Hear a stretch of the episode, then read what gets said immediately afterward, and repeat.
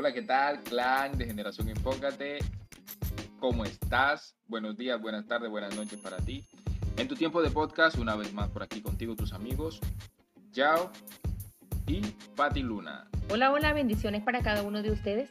Me encanta sinceramente estar nuevamente compartiendo con, contigo y con cada uno de ustedes este tiempo de podcast. Es maravilloso continuar esta temporada que está poderosa de salud mental y hoy compete el episodio número 4. Vamos con nuestro episodio número 4, Patti. Eh, ya vamos avanzando bastante en esta temporada, en este, nueva, en este nuevo, eh,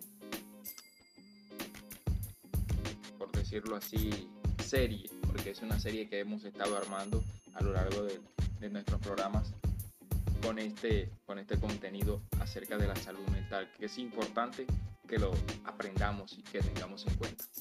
Así es, de verdad que todo lo que hemos estado compartiendo, sé que le agrega valor a tu vida.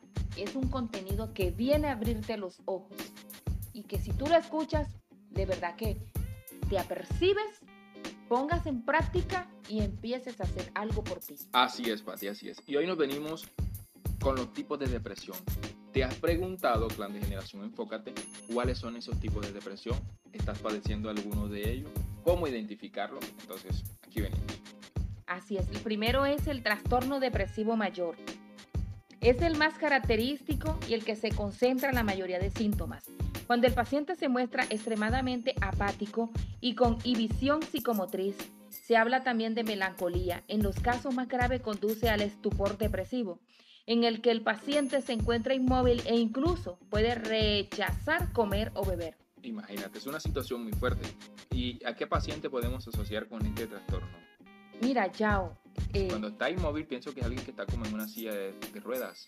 O sea, pero, pero está inmóvil, no, no físicamente tanto, sino desde las emociones. Okay, internamente. Muy, bien la aclaración. Existe un tipo, ¿verdad? Existe un subtipo en el que aparecen trastornos delirantes, es decir, creencias firmemente sostenidas, pero sin fundamentos adecuados.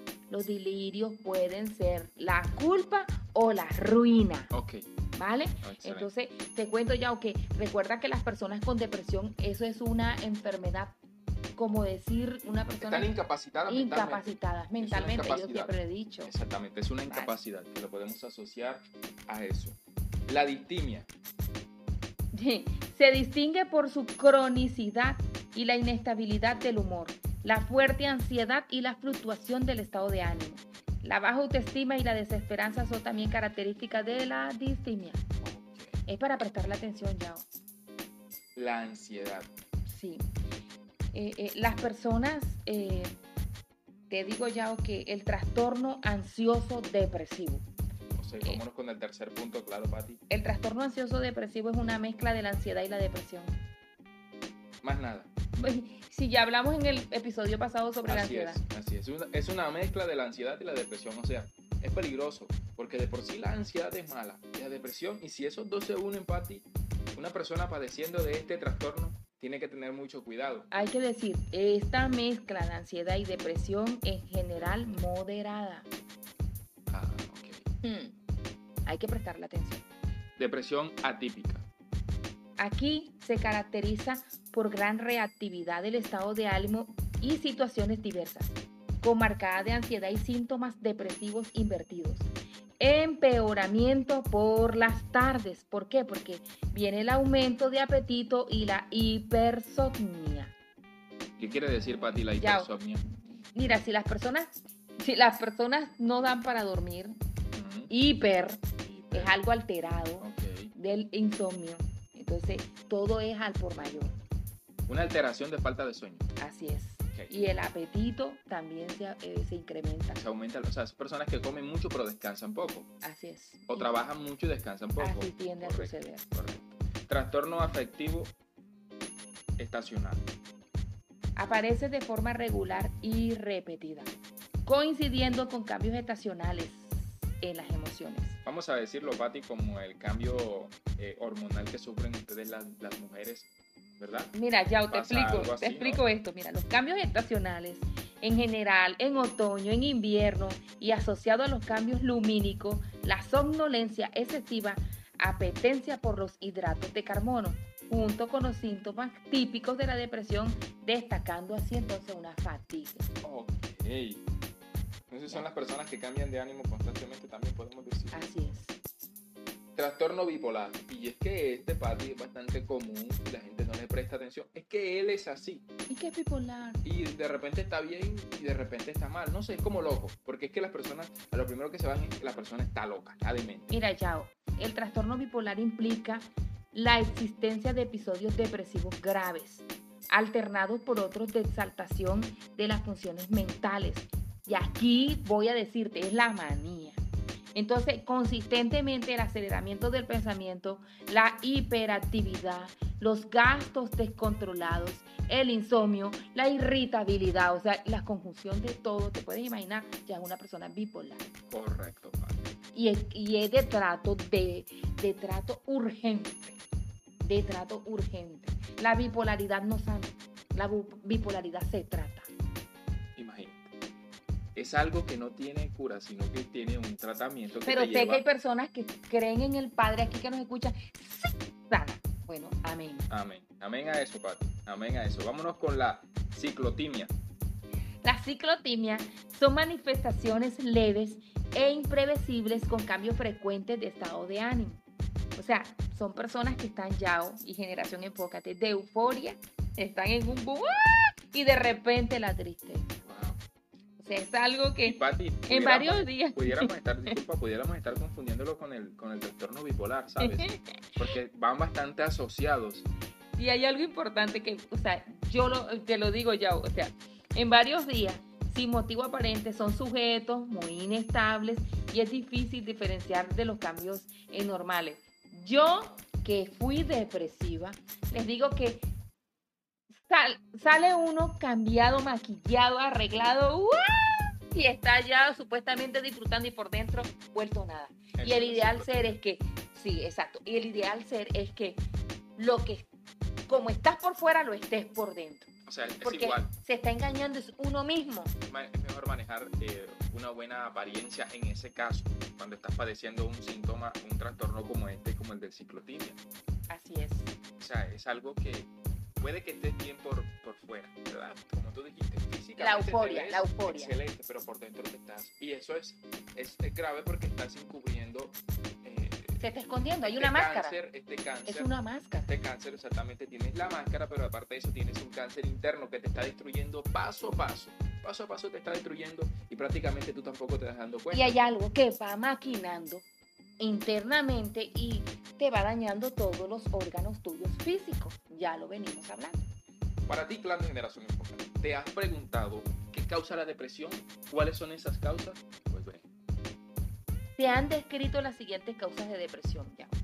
Una que viene por genética. excelente. La palabra genética viene de genes, que viene de herencia. generación. Son herédicos. Generación por generación pasa de un familiar a otro y Exacto. así se transmite. Si ves que tu tía, tu mamá, fue triste, fue, fue una mujer depresiva, ni para qué seguimos mencionando los demás, las demás causas y cómo, cómo, cómo Entonces- saberlo identificar. Entonces, la hija, supongamos, ¿verdad? Entonces, la hija ha pasado por lo mismo, los síntomas, la tristeza, la melancolía y ahí va.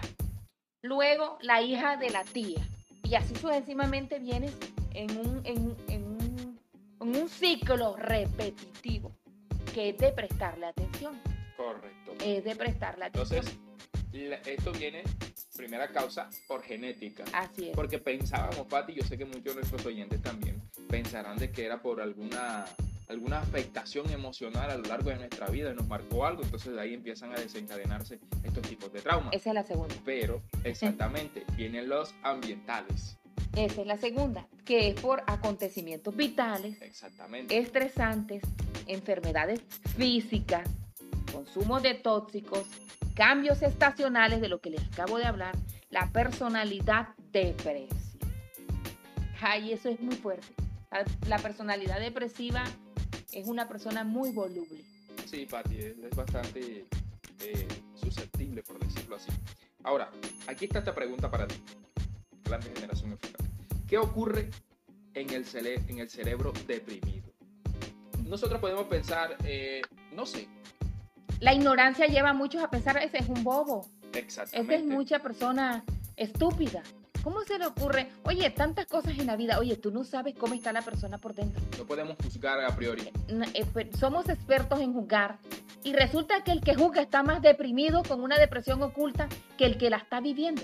Puede tener una ciclotimia. Así es. Exactamente. Y no- nosotros no podemos, no Entonces- podemos eh, dar un diagnóstico porque no somos profesionales. Por ejemplo, tú como profesional ves a una persona con estos comportamientos y decís, wow, está padeciendo este trastorno. Te y digo. necesitas ayuda. Te digo ya. Mira, esto me ha causado a mí muchos problemas en personas. La identifico y empiezo y las personas vienen y me dicen, tú te la quieres saber más que todo el mundo. Ok, exactamente. Entonces, ¿qué sucede?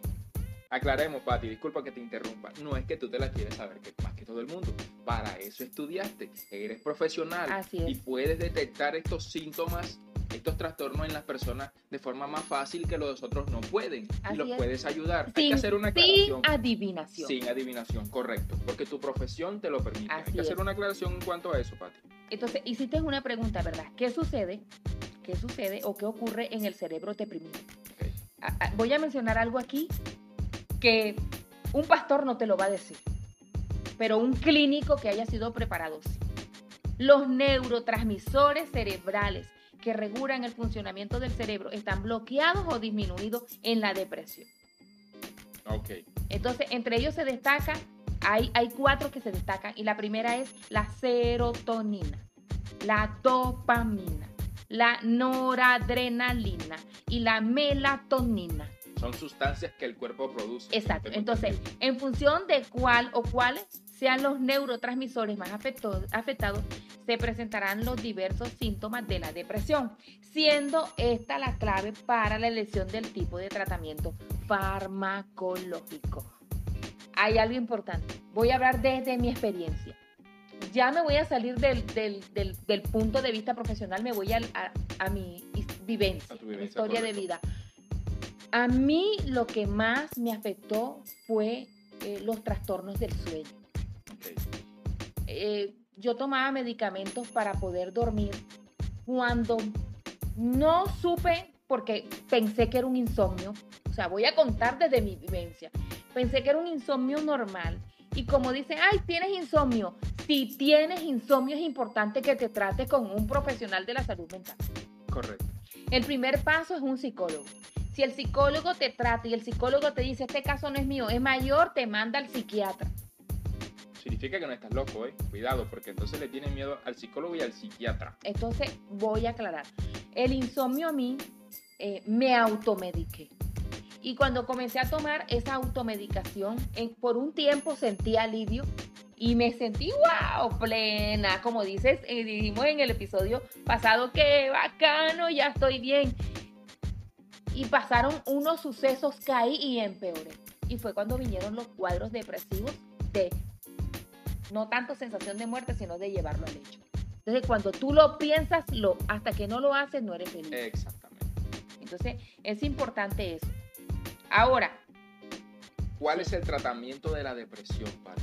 mira, Yao, eh, eh, eh, a mí me encanta, yo amo esto, amo, amo esto que hago contigo, de venir a traer este- estos contenidos, Esta información que es importante. eh, porque yo creo que estos contenidos, gracias al Padre, están llegando a ti y, y te van a, ayudar a identificar qué es lo que vives, qué es lo que padeces y le prestes atención a tu vida. Entonces, hay tratamientos farmacológicos, ¿verdad? Para la depresión, son antidepresivos, no te puedes medicar. No te puedes automedicar, cuidado. Porque si le, si le funcionó a fulanito, a mí también me va a. No, porque no tienen el mismo tipo de organismo. El cuerpo no lo asimila de la misma manera. Los voy a mencionar. Ok. Hay antidepresivos, se dividen en dos grandes grupos ya, ¿verdad? Lo- Los, tratamientos. Primero los antidepresivos, ¿verdad? Entonces, que regulan la base neurobiológica de la depresión, equilibrando la neurotransmisión afectada. Entonces, aquí existen los tipos, eh, eh, unos subgrupos, como decir, los tricíclicos, los duales, eh, los melatonergónicos y aparte, el 2 están los eutimizantes. La eutimia es el estado de ánimo correcto. Entonces, estos fármacos estabilizan el humor y previenen las recaídas del trastorno de bipolaridad Y si bien pueden tener otras acciones terapéuticas, o sea, como cuáles, como el litio, la carbamazepina. O sea, no voy a mencionar esto porque la gente viene, pero el tratamiento es psicológico de la depresión lo puedes conseguir de tres maneras. Por terapia interpersonal, que es la recurrente porque es donde tú te desahogas, hablas, dialogas. Es la más recomendable. Párale bola. Número dos, terapia cognitiva que está destinada a modificar los pensamientos y creencias, que ahí es donde se me quedan los pacientes. Así nací y así me quedo.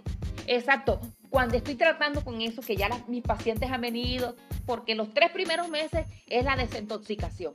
Todo lo que está dentro internamente empiezan a hablarlo, habla, habla, sienten que desahogaron, que desocuparon el bolso, ¿cierto? La mochila que traen cargada, porque la depresión es mochila de cosas que vivimos. Es una carga, es una Exacto. Entonces, ¿qué sucede? Cuando ya, ya se sienten plenos y livianos.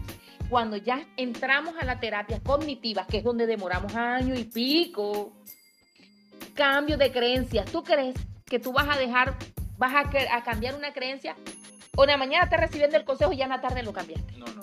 Entonces, si es algo que es temporal, temporero, temporal. Hay, algo importante que yo ah, saco y destaco de todo esto, Pati, que es que el profesional en la salud mental no te va a decir lo que tú quieres escuchar, sino lo que necesitas escuchar. Hay personas que no les gusta eso, o hay otras personas que, lo, que, eh, lo que el, profesional no les dice las cosas como son, Pati, y eso es lo que a muchos les gusta, y por eso es que no mejoran, porque siempre van a estar ahí en la consulta, en la consulta. Voy a mencionar algo importante. En la consulta. Ya quiero mencionar, destacar algo muy importante. Lo primero es Dios. Lo digo por mi experiencia. Lo estoy contando desde mi propia vivencia. Lo primero es Dios, es cierto. Pero Dios te coloca a alguien que sepa ayudarte y que te venga a ayudar en el paso a paso a dar. Necesitas un apoyo. Esa terapia interpersonal, o sea, que entre tú y otra persona, estoy hablando, estoy dialogando una persona que sepa porque hay una persona que está nutrida de Dios, es cierto, pero si la persona no sabe que es una terapia cognitiva, te puede llevar a un hoyo peor. Sí, a un detrimento en el estado emocional. Entonces, porque la persona con terapia cognitiva te va a ayudar a modificar tus pensamientos y tus creencias. Excelente. Luego viene, porque ahí eh, amo a los pastores, los amo, porque el Padre los usa, ¿cierto? El Padre los usa. Pero ya ellos, para llevarte a activarte en el tercer paso, que es la activación conductual, no lo saben manejar. Activación conductual. Su objetivo fundamental es la movilización del paciente a fin de incrementar las experiencias gratificantes. Quiero agregar algo antes de que concluyamos el programa y es que he estado escuchando últimamente de que eh, la capellanía lo están asociando con la ayuda psicológica. Jamás. Jamás va a ser igual. Un capellán no es un psicólogo. Ojo jamás, jamás. Porque se, se, dedican a ayudar a la familia, así, a, restaurar, pero jamás va a tener el conocimiento que tiene un psicólogo profesional en la salud mental. Hay que aclarar eso porque las personas están muy equivocadas y están muy confundidas en cuanto a ese término. Estoy estudiando para capellán. Pero, ok, qué bien, excelente. Sí, es porque es parecido a la psicología. Jamás va a ser porque es que no, no tienes el mismo conocimiento. Y no, no se te va a permitir aprender lo mismo. ¿Qué lleva a una persona, este es la cereza del podcast, qué lleva a una persona en el ambiental? Episodios de duelos, los episodios de pérdidas de personas, ya sea que fallezcan, muerte o pérdidas que se van de su vida. Hay episodios donde las personas nacen y no cuentan con nadie y eso va llevando a las personas en un hoyo donde los sucesos no los superan y esas personas son poco resilientes, porque están diciendo resiliencia, no es la palabra de resiliencia, la palabra es resiliencia. Entonces, las personas no saben darle el manejo adecuado a las situaciones que están viviendo. ¿Cuáles situaciones? Adversidades, aflicciones, crisis, en fin. Ok, Pati, ok. Entonces esperamos que haya quedado claro toda esta información que vinimos a traerte hoy, Plan de Generación Enfócate, y que de igual que todo el contenido que hemos venido aportando sea de valor para ti y te pueda ayudar y que tú también puedas compartir con otros. Recuerda, como siempre lo decimos al final de nuestro programa, poner en práctica cada uno de estos consejos y si te quieres poner en contacto con nosotros para que te podamos ayudar, eh, en el sector del- de, la salud mental. Mi esposa como profesional te ofrece su servicio. Aquí está tu servidor también, quien está, estamos dispuestos, ayudar. Mira, aquí el proceso nosotros hacemos terapia interpersonal, terapia cognitiva y activación conductual. Tú que me escuchas, búscanos porque te vamos a ayudar. Así es, así es. Entonces, llegamos al final de este programa. Muchas gracias por acompañarnos, de verdad. Y recuerda, ponerlo en práctica. En tu tiempo de podcast, tus amigos, Yao, Y Pati Luna, Shalom. Nos, nos vemos a la próxima. tenerte aquí. Bendiciones. Bye bye, quedamos firmes. Ahí estamos firmes.